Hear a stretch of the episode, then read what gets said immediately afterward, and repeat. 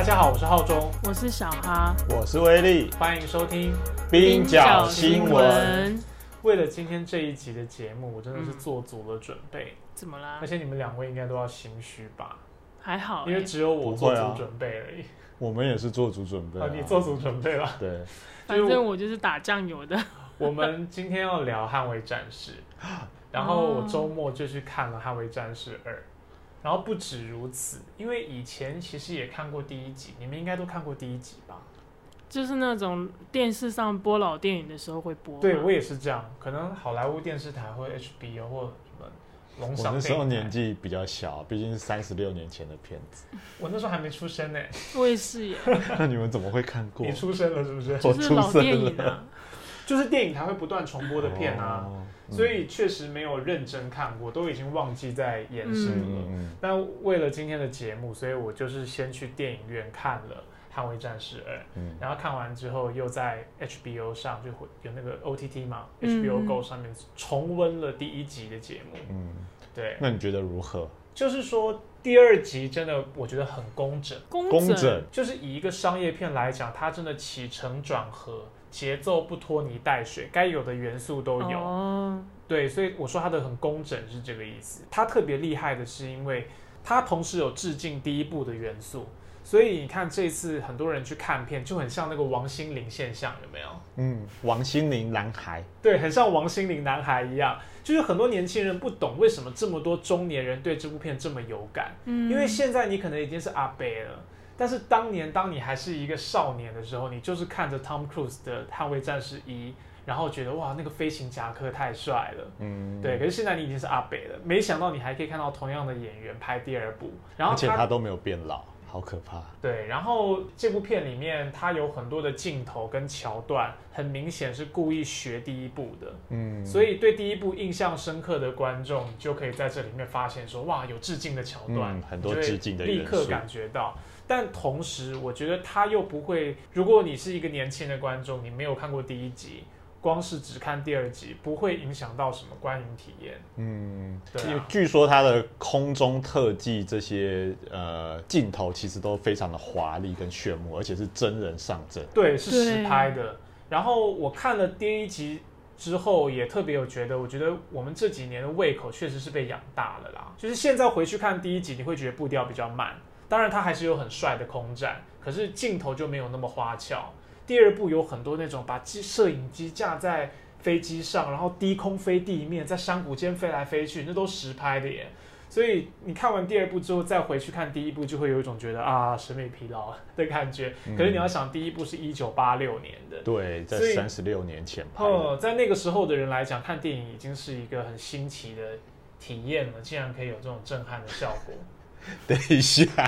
三十六年前电影应该 好没事，就是它其实是一个突破性的啦，对对当年的技术来讲是最好的技术。没错没错，不是三十六年前，也不是电影还没有发明，我以为你要讲这个。没有，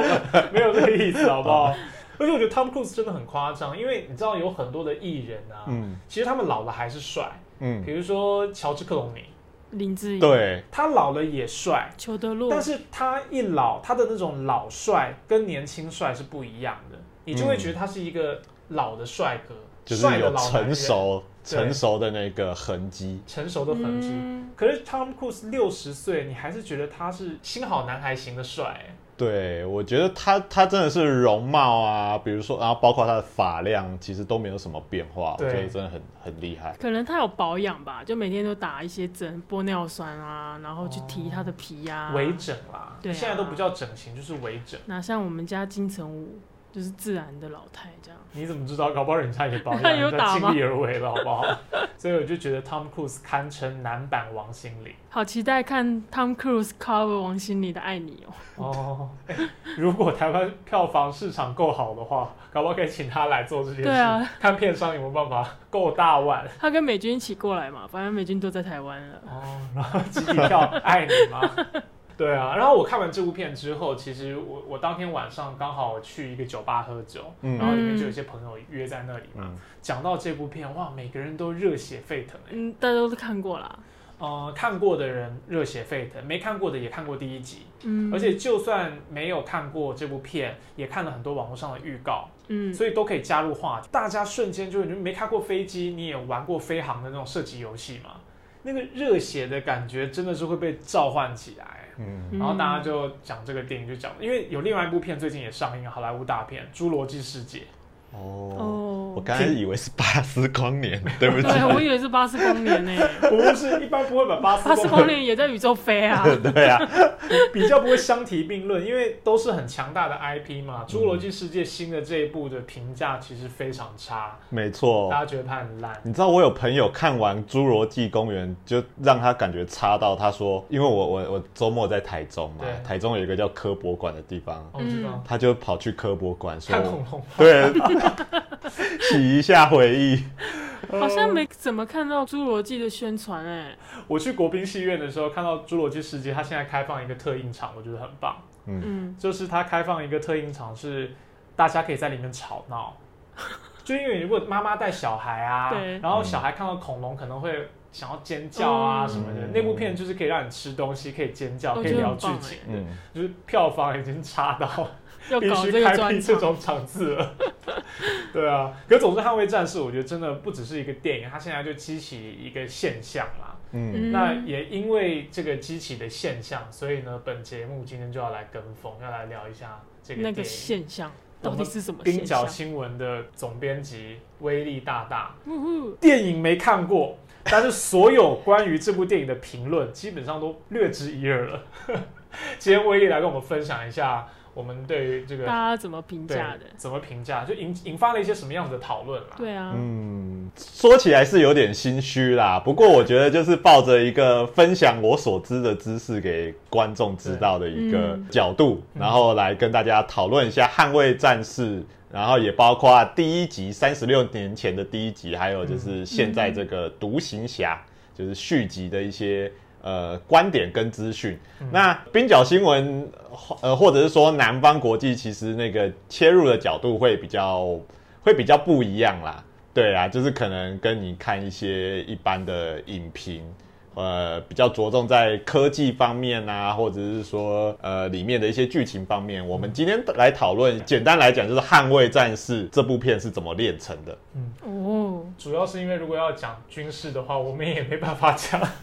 而且我也没看过电影，所以要聊剧情也无法。没关系，小白如我，好期待大家怎么讲哦。好，到底会有多不一样的切入角度呢？让我们听下去。好，那我们首先来讲一下《捍卫战士》第一集好了。嗯捍卫战士》第一集，呃，其实是在三十六年前，也就是一九八六年的时候上映的。那其实跟第二集《独行侠》上映的时候有点像哦，就是说，在一九八六年《捍卫战士》第一集上映的时候，其实也引起了就是非常大的回响。嗯在当年，《捍卫战士》第一集也成为了。当年的北美的票房冠军，就跟《捍卫战士》《独行侠》一样，也已经成为今年北美还有全台的一个票房冠军。对啊，刷新票房纪录。没错，所以其实阿汤哥跟《捍卫战士》的制作团队其实是真的很厉害哦。嗯捍卫战士》一九八六年的时候，其实引起了一个现象，这个现象就是它让美国海军的招募人数暴增了百分之五百。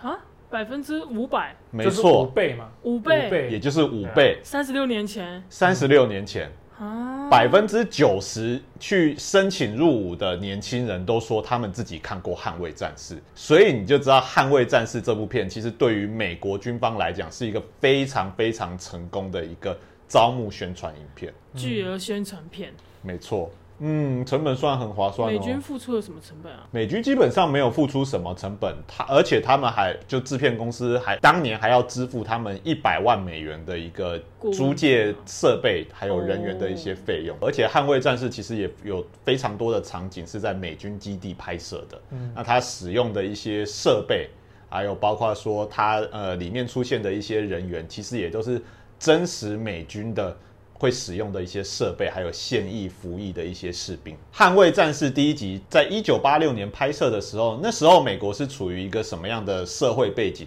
当时的美国其实距离越战结束已经有十年的时间了。嗯那但是美国民众对于参与战争，或者是说美军干涉他国事务，其实在当时是非常反感的。为什么呢？因为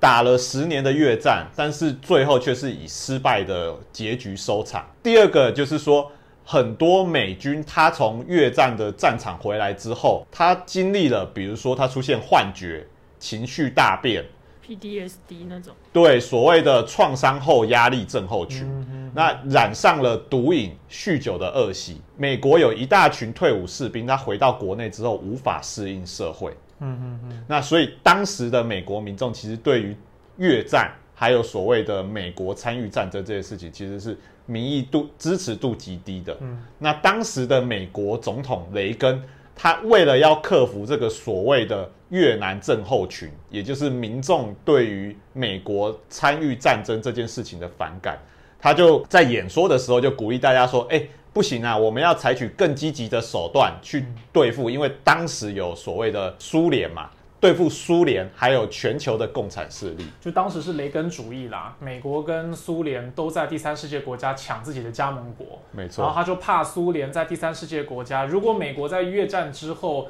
美国民众都觉得我要退守美洲的话，那苏联就会把第三世界那些国家全部都抢走啊。所以他雷根主义就是我们还是要去跟苏联在第三世界国家竞争，这样。没错。所以在当时大家那么讨厌战争的情况之下，捍卫战士就这样子诞生了。那捍卫战士，大家要注意，包括第二集跟第一集，它其实都没有一个所谓的战争的场景出现，或者是说，它其实也没有一个具体的敌人。对，它其实就是一个在和平时代的一个军事电影。那里面强调的是什么呢？是非常年轻俊美的飞行员。还有所谓非常绚丽的一些空中特技，嗯，那目的就是要吸引年轻人，他对美军或者是说士兵的军旅生活产生一个向往，然后进而申请入伍，那就达到他们成功招募的一个目的了。嗯，所以捍卫战士就这一点来讲，其实是非常成功的。我觉得威力刚刚讲到说，捍卫战士两集电影里面都不讲敌人是谁，其实真的让人印象很深刻，因为很妙哎，就是你整场打完。两部电影都一样，几乎有四分之三的情节都是在描述他们的训练过程，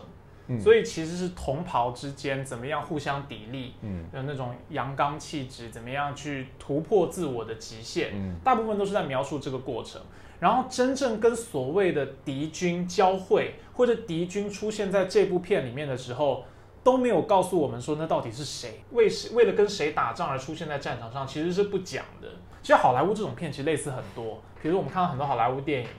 漫威的系列就最明显啊。你看它大量的飞弹啊、轰炸啊都不会喷血哦，就是兵不血刃。哦，这个成语不是这样用，但是类似这个意思啊。它不会让观众有罪恶感。像这部片里面也是，就捍卫战士，你看美军去轰炸掉一个敌军的米格机，可是米格机里面机舱里面的人。他戴着的那种头盔啊，是墨镜。比如说美军里面的 Tom Cruise 嘛，他连口罩、面罩都不戴，你可以看他的脸，因为他露出他的帅脸。可是当他要轰炸掉一个米格机的飞行员的时候，你看不到那个米格机的没有脸孔的敌人，没有脸孔的敌人，所以黑色的墨镜就映射着出 Tom Cruise 的脸，所以 Tom Cruise 就是杀掉过去的自己。没有啦，不是这样子啦，他胡乱了。重点就是说。你要呈现的是正义的这一方，他们的怎么样呃自我突破，然后看到这种轰炸的快感，但是你又不需不需要付出你轰炸的是活生生的人这样子的一种心理跟情绪的代价，因为那些人是没有面孔的，你甚至不知道他是哪一个国家，然后他也避开一些可能的政治争议吧，然后特别是第二集，因为第一集的时候其实他就是在讲这个 Top Gun 训练营。这个训练营其实是真的存在的一个东西，嗯就是在越战，其实，在刚开始打的时候，那个时候美军其实觉得自己的飞机技术都第四代战机是最屌最强的，然后有很强的这种飞弹可以锁定目标打击嘛，所以有一度美国的不管是海军的飞行员或者是空军，其实都觉得只要靠飞弹就可以打赢战争。但是事实上，其实，在六零年代、七零年代的时候，飞弹的命中度还有它的精确度都还没有那么理想。所以，实际上在越战的结果就是，虽然你有飞弹，但是如果米格机出现在你的近距离范围的话，它用机枪就把你打下来了。嗯，对，然后你飞弹根本就是没有办法命中对方，所以有一度其实他当时的那个时候说法就是说，官方自己统计的数量是战损率大概是二点四二比一，等于说你你打掉你堂堂一个美国大国，你不是跟苏联对打哦，你跟北越耶。一个美国这样的军事霸权跟北越对打，竟然二点四二比一，你打掉别人两架、三架飞机，你自己一架飞机就会掉。所以这个战损率其实是当时是很丢脸的，而且也导致美国人大量的伤亡嘛。威力刚刚讲了，后来越战为什么会有这么多人伤亡？那整个 Top Gun 这个训练营其实是在这个背景底下，现实中的是这样子成立的。它有点其实可以说是一种保命班啦，就是美国人去越战实在死太多人了，所以发现大家训练不足，大家那种开着飞机在空中近身格斗的经验跟技术实在不足，所以就有这个五周的密集训练保命班。那结果这个保命班还真的有效，因为在实施这个课程之后，完成结训，再回到越战战场上，战损率就从刚刚讲的二点四二比一飙高到十二点五比一，哇，好多、哦，差很多哎、差差了六倍，五六倍。对，差不多，差不多，就是你一架飞机，你可以打掉十二架，我才损失一架，这个差别很大，对啊，那整个 Top Gun 才一战成名，然后后来才根据这个东西拍电影，所以其实，在第一部片的时候，第一集我们虽然片中不告诉你说在讲的是越南，哦，在讲的是俄罗斯是苏联，但是因为它有实际对照的这个真实的 Top Gun 当时的那个故事，你还可以让推测出来。但这次第二集，它的故事背景真的不告诉你敌人是谁哦，很多人猜可能是伊朗，可能是北朝鲜这种，可是这都是用猜的。然后他也刻意设计了一些 bug，就是你把这些东西放在啊、比如说如果你说是伊朗，伊朗其实没有第五代战机啊。哦，嗯所以他可能跟剧情有一点点不合，或者就是都会有一些这种问题，他就刻意让他有一种虚构化这样。不然伊朗人也不会想要看《捍卫战士》啊。我觉得他是目前的伊朗人已经就已经不想 看捍卫战士了吧？我干嘛要去电影院？我抬头看啊，对啊，哦，抬头来看美军美好厉军轰炸我，好强，Oh my 轰哦！炸好强哦，轰炸哦，哦，下来了，我家砰，隔壁车子被炸了，哦，好壮观啊！谁？所以其实你看我们这样讲啊，或者说在电影上面呈现，刚才我们其实提到说，呃，在电影里面的这种画面其实是不会见血的，对但是其实现实的战争画面或场景其实是非常残酷的。对啊，一九八六年《捍卫战士》上映后的三年，其实也有跟战争相关的电影上映，那就是非常知名的导演奥利弗·史东，他曾经拍摄了两部关于越战的电影，一部是根据他自己亲身经历的《前进高棉》，嗯另外一部片《七月四日诞生》其实很有趣，它的主角同样是汤姆·克鲁斯，但是题材是完全不一样的。《七月四日诞生》这部电影在讲什么呢？它其实是根据一位非常知名而且实际存在的美国反战运动人士，他叫做罗尼科维克。那这个罗尼科维克，他其实就是亲自参与过越战，嗯而且在越战的战场中，他因为中弹，结果最后导致下半身瘫痪。嗯，那回国之后，又因为患罹患了创伤后压力症候群，所以染上毒瘾啊、酗酒。那最后一连串这些很非常痛苦的经历，让他决定他必须向世人道出越战的真相，成为然后成为了一位反战的人士。奥利弗·史东的这两部电影其实非常的具有真实性，也反映了越战跟战争的残酷。他自己也参与过战争，对不对？没错，他自己也参与过战争，所以他知道说现实的这个战争或者说打斗的场景，其实就是会有血。但是奥利弗·史东他在拍摄这两部电影的时候，他其实得到的待遇是完全不一样的。因为像美国国防部，他会全力支援像《捍卫战士》这样的电影，因为对他来讲，这个是一大利多嘛，对他的形象有利，然后也有益于他的招募。但是对于奥利弗·史东，呃，其实奥利弗·史东他自己也有说，他在拍摄的时候曾经数度想要邀，就是请求美国国防部支援，比如说设备或人员啊，但是国防部。呃，但是美国国防部最终都拒绝了奥利弗·史东的一个请求，这样子。那奥利弗·史东在后来接受访问的时候，他也批评美国国防部，他说美国国防部有一个办公室叫做国防部娱乐媒体办公室，他们说自己的目的是为了要让电影制作人他们制作的作品可以更准确、更正确的反映美军自身的形象，但是实际上他们提供的却只是一连串的错误跟谎言。其实就是作品审查啦，嗯，其实就是作品审查。要符合你这个作品，确保它对于美军是正面的宣传啊。嗯你如果有反战或者是涉及到刚刚讲到的这战争的残酷面、阴暗面啊，那当然不愿意，当然不愿意提供协助。奥利弗·史东他口中这个娱乐媒体办公室，其实这是一个隶属于美国国防部下面的一个单位哈。那它就位于好莱坞，也就是洛杉矶的一个市中心。哦那它的目的表面上是提供所谓的影视制作协助，但是实际上呢，它就是负责呃好莱坞剧本的一个审查。简单来讲，像《捍卫战士》这类的电影，它如果想要获得美国军方的设备跟人员支持，它就必须跟美国国防部签订一个所谓的协议。那这个协议其实就会非常仔细的规定说，好莱坞的制片商必须在拍摄之前将剧本送审，如果有任何国防部认为跟美国形象不符的地方，包括角色、影像跟内容，他们都有权利删除。所以，美国国防部其实是对于剧本有一个直接编辑的一个权利。嗯嗯，那像是比如说角色如果觉得不符合美军的形象，比如说不可以有蓄胡，也不可以有刺青啊，如果有的话，他都有权利要求更换角色。嗯嗯，那最大的一个重点就是说，这份协议它还会赋予美国国防部有权利去置入所谓的关键谈话要点。简单来讲，这个关键谈话要点就是可以在好莱坞电影里面置入美国军方想要表达的，或是说想要传递的一个讯息。就有点像是接那种商演业配，你一定要讲到广告商的某个广告词。对，Tom Cruise 飞机开一开，忽然说，嗯，这罐老干妈，老干妈，就是飞他才不会讲，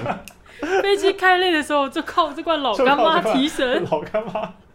对才不会这样讲。当然一样的意思啦，就是其实就是置置入性行销，其实就是植入性行那其实我销。们比较熟悉的是商业性的植入性行对销，但是我们看的这些美国的科幻大片啊、动作大片，其实背后就是有美国国防部的政治性的植入性行销。嗯，所以观众其实也不知道国防部置入了什么讯息，对不对？对，没错，因为美国国防部对于他们要传递的讯息其实是三缄其口，但是其实我们还是可以看到一些蛛丝马迹，例如美国的空军就在《捍卫战士》第二集拍摄上映之后，发布了一部招募影片，不知道大家有没有看过那招募影片？其实非常的好看，就是它的画面完全是媲美电影画面，虽然我没看过电影。我们今天这期节目发布的时候，那个封面照片啊，可能很多人就会以为它是《捍卫战士》的电影的电影图片，其实不是，因其为我们很怕，我们怕被骗我们怕被挤，所以我们使用的其实是美国国防部空军这段招募影片的的截图。但是那部影片我们连接也会放在下面，大家可以去看。真的，我都觉得很多的镜头其实可能是共用的，它的那个画面非常的就是电影感啦，整个剪接的叙事啊什么的，跟我们的举光原地如果完全不一样。举光原地，天啊！对啊，完全不一样。然后，所以就是他想要造成的，当然效果就很明确嘛，就是借由电影所带来的这种话题性，以及大家对于从军正面形象的这种渴望，所以同一时间播出这个片子，可以达到加成的效果，然后更多人可以去从军啊。那这样王浩中，你看完之后，你有想要签下去吗？有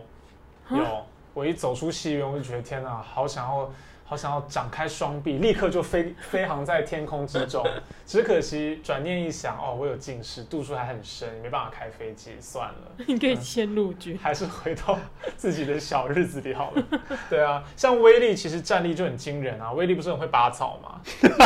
对吗？对，我是我是中华民国国军陆军军种培养出来的拔草精英，好赞哦！对吧？我有拔草一整年的军旅生涯最做最多的事情就是拔草。天哪！对啊，所以你知道 Tom Cruise 他在片中有一句话就很很感人，就是他就是说，其实空战啊要赢，关键不在于飞机，在于飞行员。嗯，对啊，就跟你一样啊，脚踏实地拔草也是用自己手去拔的，就是是耗人力的，不用什么拔草机。没错，对啊，战争的时候可能你也找不到拔草机、除草机，没有除草机，就是用手去拔。对，嗯，所以其实美国国防部啊，它其实几乎左右了好莱坞这类电影的一个走向，嗯。因为毕竟对于片商来讲，大家知道《捍卫战士》第二集它的拍摄成本其实高达一点七亿美元哇，大家可以想象，如果美国军方没有支持他们这些战舰、战斗机，还有就是现役人员嗯出现在他们影片的话，这个拍摄成本预计会将在大幅提高。对所以对于美国好莱坞这些制片商来讲，要拍类似的这些军事电影。没有美军的支持，那是不可能成立的。几乎可以宣告说，这个影片是胎死腹中。对啊嗯嗯他的道具组就得自己去实做出一台这个军舰出来。嗯，你说像以前那种日本特色片那样，又远远的去播，要不然就是砸钱去做 CG 啊，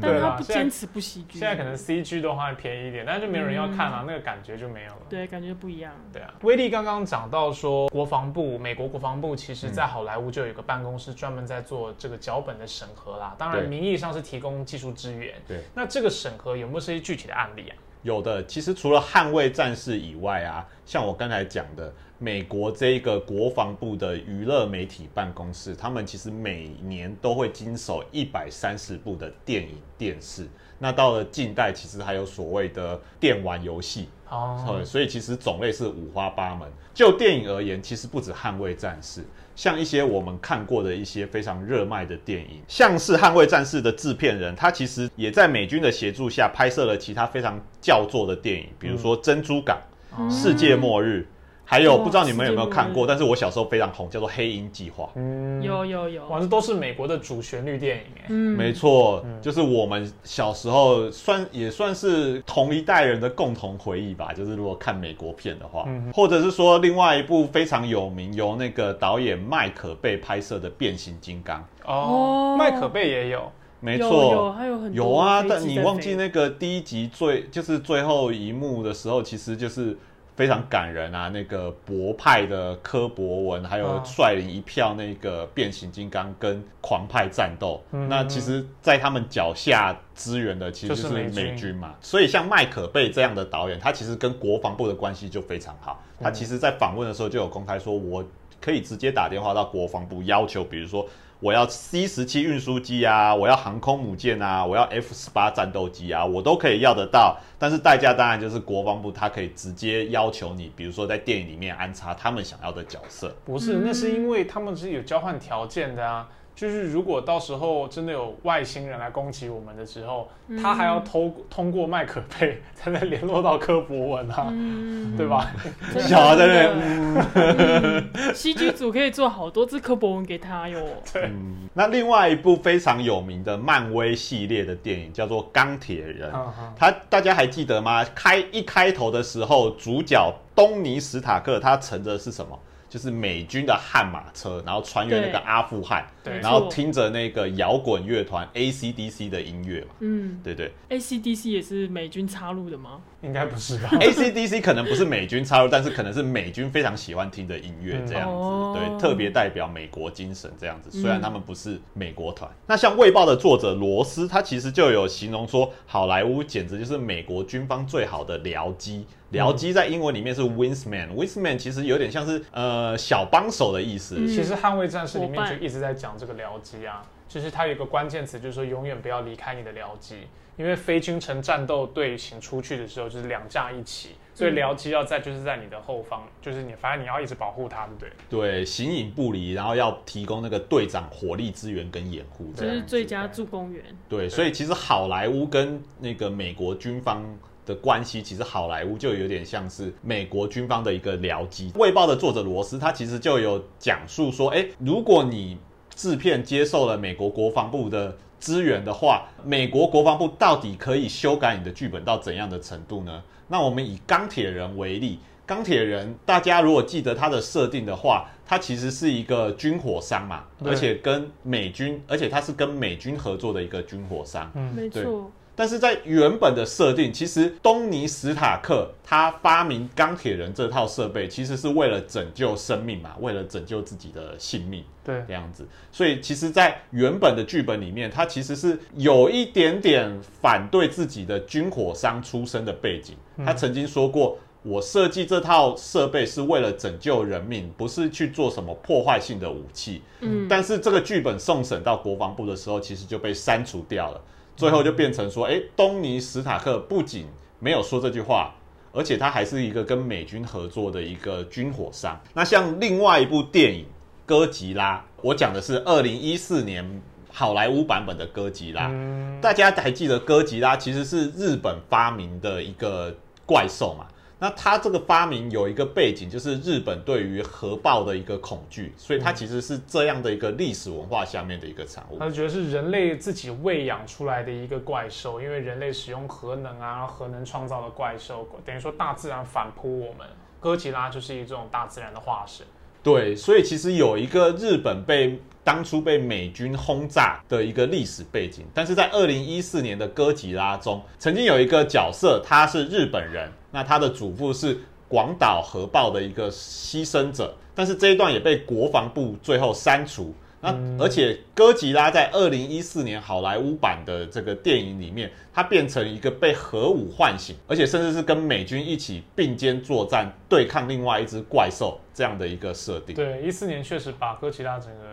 整个改改造了。嗯，美军的僚机变成哥吉拉了。对，对，美军的僚机确确实变成哥吉拉，那也跟它原本的设定还有它诞生的脉络是相去甚远，这样子。嗯，虽然我们没有要爆雷，但我很想知道王浩中，你对那个《捍卫战士》那一部电影里面印象深刻的点，其实我觉得它蛮复古的耶，嗯很复古哦。就是它有一点就是要向过去致敬的感觉。嗯哦，就是我觉得整部片的设定啊，今天如果它不是《捍卫战士二》，然后主角不是 Tom Cruise 的话，扣除掉他那些很先进的技术，整个剧本的结构其实很不像是二十一世纪，或者说二零二二年我们一般会看到的好莱坞电影。因为比如说，现在好莱坞都讲求政治正确，嗯嗯，通常会讲很多的这种呃多元性别啊等等的。可是《捍卫战士二》跟一其实一模一样，他的女性在片中都扮演一个非常工具性的角色，就是帮助男性突破自我。哦，就是男生过不了内心的坎，然后女生就拍拍他的肩膀，You can do it。对，在第一集跟第二集里面，男性都呃在根据剧情给了他们一些困难，不管是心理上的，或者是这个呃飞机技术上的，都有各种的困难。那当他们遭遇这种困困难的时候，他们可能会自信心受到一些挫折，会自我怀疑等等的。那男性要怎么样突破这种挑战呢？就这个时候会有一个女性在旁边给他支持，给他鼓励。所以女性的角色其实是蛮扁平的，蛮单面的。我就觉得这种片，我说的复古，就是其实，在一九八六年的好莱坞电影可以想象女性是这种角色，但是过去十年，其实大家已经不太能接受女性在电影中再现出来呈现的形象是这样子的样子。嗯，但是这次其实很明显，它就是回到原来八六年的那种两性关系的想象里面，而且特别是第一部《捍卫战士一》里面的那个女性角色啊，其实真的有这个人的。她在奥巴马时代好像当到国防部副部长吧，哦是是最高层级的女性文官了，就国防体系最高层级的文官了。那就是呃，捍卫战士第一集女主角的那个原型，她是一个当时 Top Gun 训练营里面的分析员，武器分析员。那第二集的女性角色应该是没有原型啦，她就是一个将军的女儿这样。嗯对，可是不涉及暴雷啦。可是我就觉得女性确实在这个片中的形象是，我觉得很蛮蛮刻板的。对嗯然后，但是这个刻板恰好就是因为你知道它要呈现出一种复古或像是怀旧的情怀，向过去致敬的那种感觉，所以大家好像会觉得比较没有关系。那除了这个复古的情怀以外，它的科技那些飞机呢？哎，我觉得因为我其实真的不是航空迷，就我对战绩也没有那么如数家珍。嗯，但是第二集一开头的那一架真是帅，看暗星，对，就是名字叫暗星啊。大家网络上就可以查，就暗星是电影里面给他的设定，那架飞机叫做暗星哦。但是呃，很多人就在讲说，他其实是确实有这架飞机，嗯，对，那这架飞机在电影里面就一开头就出现，然后就真的是很帅，然后就是我跟我能讲什么呢？很不专业，就很快，到底多快呢？超快，对，超级快。超级快。超，级快，对，快到电影的人会看完电影说刚我出现吗？不是它是什么十马赫，然后一马赫。是一倍音速嘛，哇，所以是十马赫就倍因素。十，倍音速，对啊，那你知道音速小子是几马赫？我不知道，对像啊，《捍卫战士》独行侠一开始出现的这台飞机暗星，它在片里面的设定是由主角，也就是阿汤哥所扮演的独行侠所实际驾驶嘛。对，但是实际上这一架超音速战机啊，根据导演柯金斯基的说法，它其实是全球最大军事承包商洛克希德马丁正在研发的一个项目，叫做 SR 七十二。这是一台无人高超音速战略侦察机。嗯嗯，哦，所以它其实是无人机它，其实是无人机，那在嗯电影里面也是实际出现，但不过就是阿汤哥在驾驶。对，就真的有一，就是电影的设定，就是实际有一个飞行员在操作这样子。所以这是军火商提供的哦、对，就是像洛克希德马丁，他的总裁，其实在《捍卫战士独行侠》上映之后也非常兴奋，他就在自己的推特上面说：“哎呀，我们跟那个他没有哈啦，就我们跟《捍卫战士独行 太侠轻》浮了吧？嘿嘿嘿在地化，把那个在地化口气一下。好好，对，大家装回来。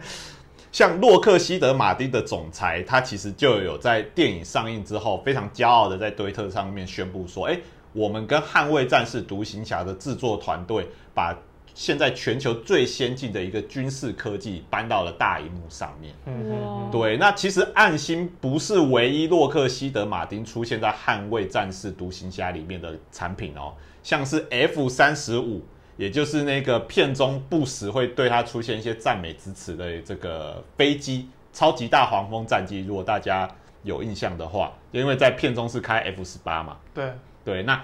那个 F 三十五其实相对更先进的战机。嗯，对，那其实，在片中，如果你在有机会回去再看 IMAX 版本，然后再去仔细看一下它的的那个对白的话，其实 F 三十五在里面的形象是非常正面的。这个也是洛克希德马丁的产品，嗯，但是现实生活里面呢，其实，开过，发现其实没那么好开，是不是？哎、我是没有开过，我不是 那个不好出草，你知道吗不？好说。太快了，出不了如果有草。说你始终是要买欧洲车的，为什么不现在买？但是实际上呢，美国众议院它其实最近就因为一份关于 F 三十五的报告，正在热烈咨询美国国防部。原因就是因为这份报告指出，F 三十五存在八百三十五个设计缺陷，包括说它有安全性的漏洞，而且维修成本高昂，而且在一百台飞机里面，只有百分之五十五的战机它可以完成所有的任务，所以这些问题都让美国国会议员现在对这台飞机的信任感其实是非常的低。所以其实你回就是你把现实生活跟那个电影来比较的话，其实你就会发现说，哎。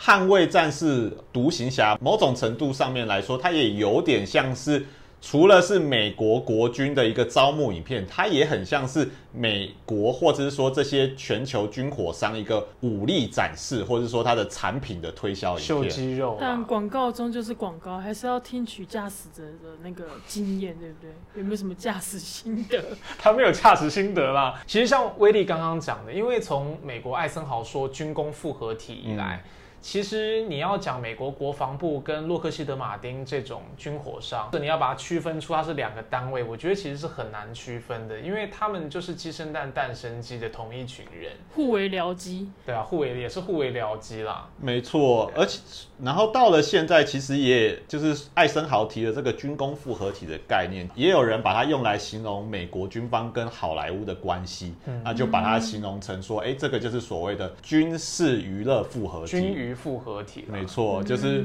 好莱坞某种层面上来说，它其实扮演了美国军方一个政治宣传工具的一个角色。对，其实因为美国的这些军事作品啊，它对于特别是美国国内来讲，还是有很重要的舆情影响作用。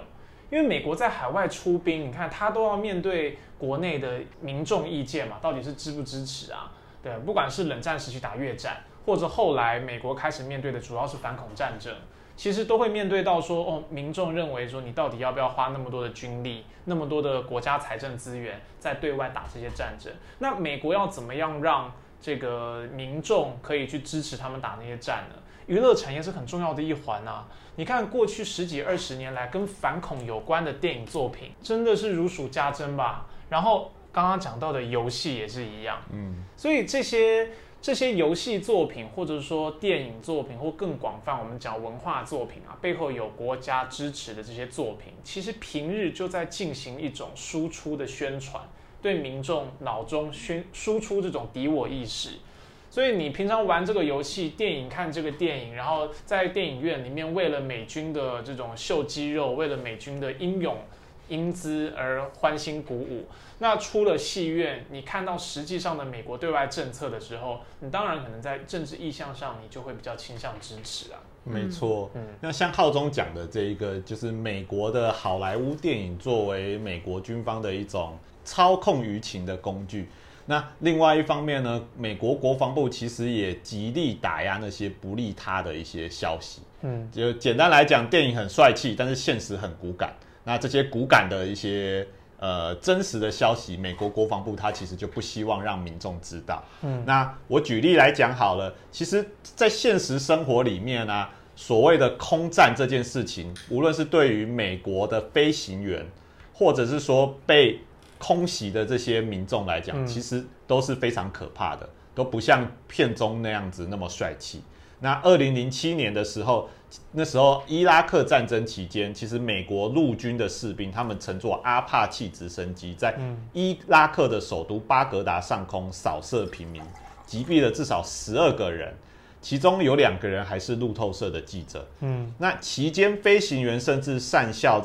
尝试搭救的民众，最后还把他们击毙。那这段影片后来也被流出，被谁流出呢？其实就是当时担任陆军情报员的雀儿喜曼宁，他泄露这段影片还有其他机密文件给维基解密。就军方的吹哨者嘛。没错，结果他被美国政府以间谍罪起诉，判刑入监三十五年。那维基解密的创办人阿桑奇，他更是常年流亡海外，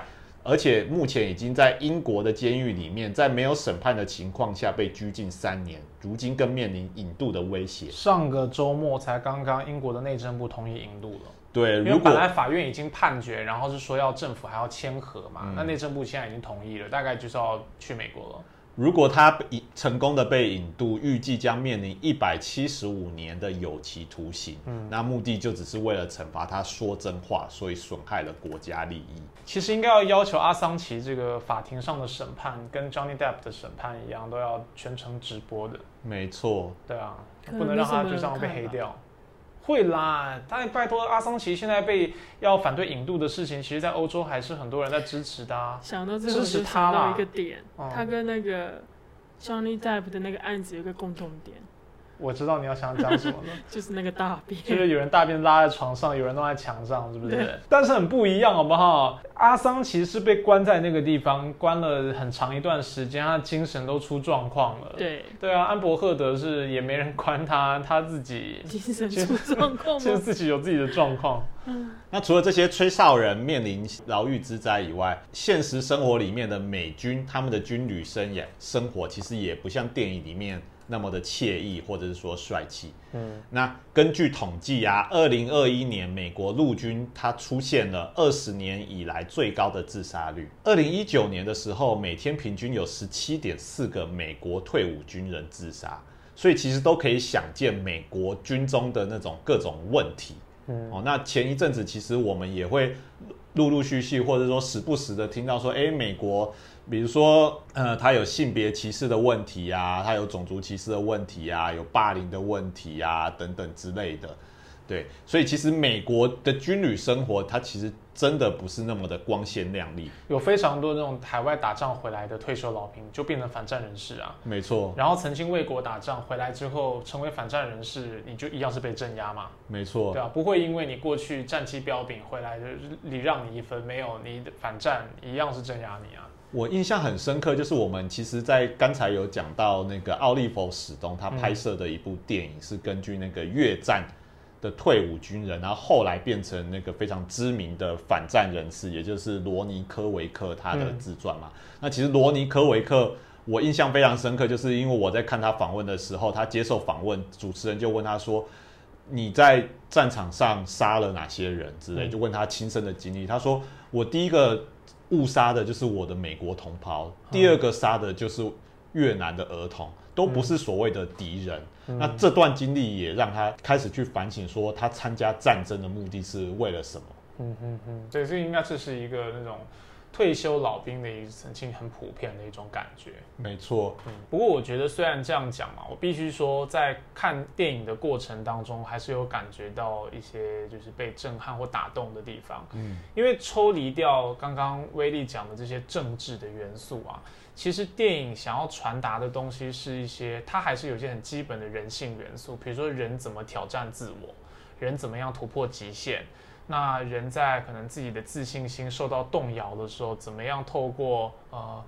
最好的朋友之间的彼此信任，比如说情谊啊、义气啊等等，来共同克服难关。我觉得它有一些这种很共同的元素。那这些元素我们不只在战争片当中可以看到，在很多比如说运动竞赛当中也可以看到。那这个就是如果你把电影的实际背景，它作为战争，或者是他刚刚我威力讲到说，电影能够出现的这些脉络，它所影射的现实政治这些东西背景都抽离掉之后，其实它单纯在讲的这些事情，其实我觉得是有打动人的。可是，一样的这些义气，一样的这种人想要突破自我，你最后还是要问的是说，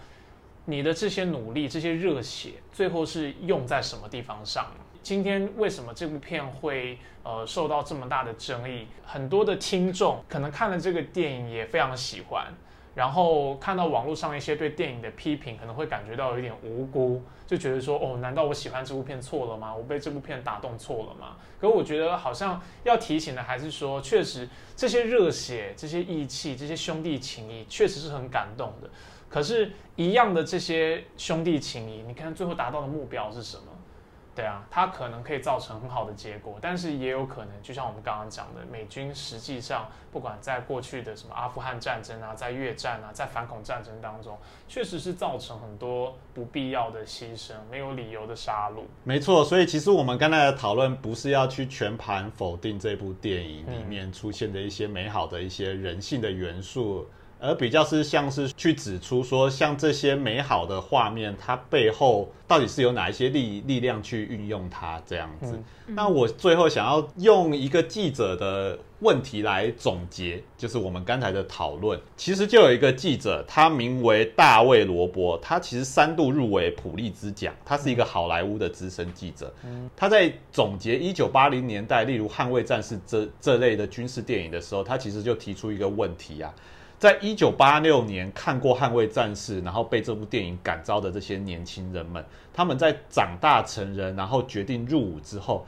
他们那时候知不知道自己在当军人的时候，会有一朝一日死在伊拉克战争的战场上面？嗯嗯，那我觉得这个提问其实非常深刻哦，也就是某种程度上面，他也是想要去质疑说，好莱坞的这些电影产业跟美国军方合作，它产生的真正的那个问题的症结是什么？就电影有它的责任啦，因为它产生实际的效果嘛。你真的吸引人去参军，不能说这个时候就退缩说啊，电影归电影，政治归政治。嗯所以我觉得美国的反战团体啊，其实应该跟美国海军、空军一样，就在电影院门口摆摊，拉那个联署，然后说想要享受战争的快感嘛，战争的快感就让他留在电影院就好了。现实里面我们要反战。他们可能要看完电影之后回家玩《这是我的战争》的游戏，来降低一下那个热热度。哦，嗯，那也可以回家吃鸡一下，你就是回家吃鸡吧。好啊，那我们今天节目就录到这里啦。如果喜欢我们节目的话，请给我们五星的好评、按赞、订阅、加分享。然后也如果对节目内容有任何意见，或者想要听什么样的节目，都欢迎写信告诉我们。今天这期节目很可惜，电影公司没有提供我们电影票给大家抽奖，所以请大家如果想看电影的话，自己购票进场。当然记得哦，跟刚刚说的一样，对于战争的热血，请放在电影院里面就好了。走出戏院，请大家记得要坚持反战。那今天节目就到这里，拜拜，拜拜，下周见，拜拜。拜拜。